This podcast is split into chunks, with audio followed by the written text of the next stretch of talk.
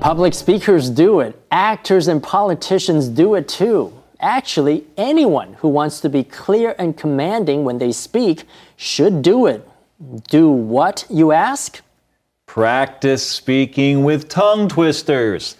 Tongue twisters are sentences and phrases that are difficult to pronounce correctly, mostly because of the way they're designed.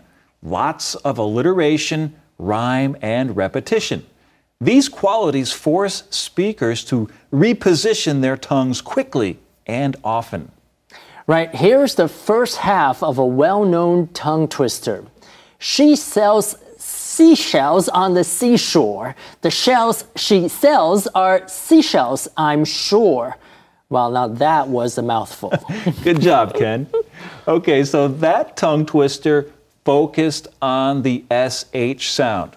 Here's one that will help you practice pronouncing the TH sound. 30,000 thoughtless boys thought they would make a thundering noise. As a pronunciation tool, tongue twisters should be practiced slowly when you first begin, and then you can gradually increase the speed. Make sure that every word is properly pronounced. Okay, everyone. Time to go online and pick out a few English tongue twisters. In the process of mastering them, you'll learn to laugh at your mistakes, improve your pronunciation, and become a more confident speaker. 什么是 tongue twister？tongue 是舌头，twist 是扭转。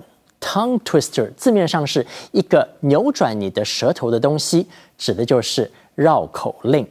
如果常练习绕口令，就能够使我们的嘴巴灵活，说话字正腔圆。其实英文里有许多很有趣的 tongue twisters，学会几个，经常练习就能够锻炼英文的发音。刚开始的时候，可以选一些简单的，像 Please pay promptly，然后呢，慢慢加速。再换一些长一点的，像 Peter Piper picked a peck of pickled peppers，你也可以做得到哦。这就是今天的 Info Cloud，我们下次云端见。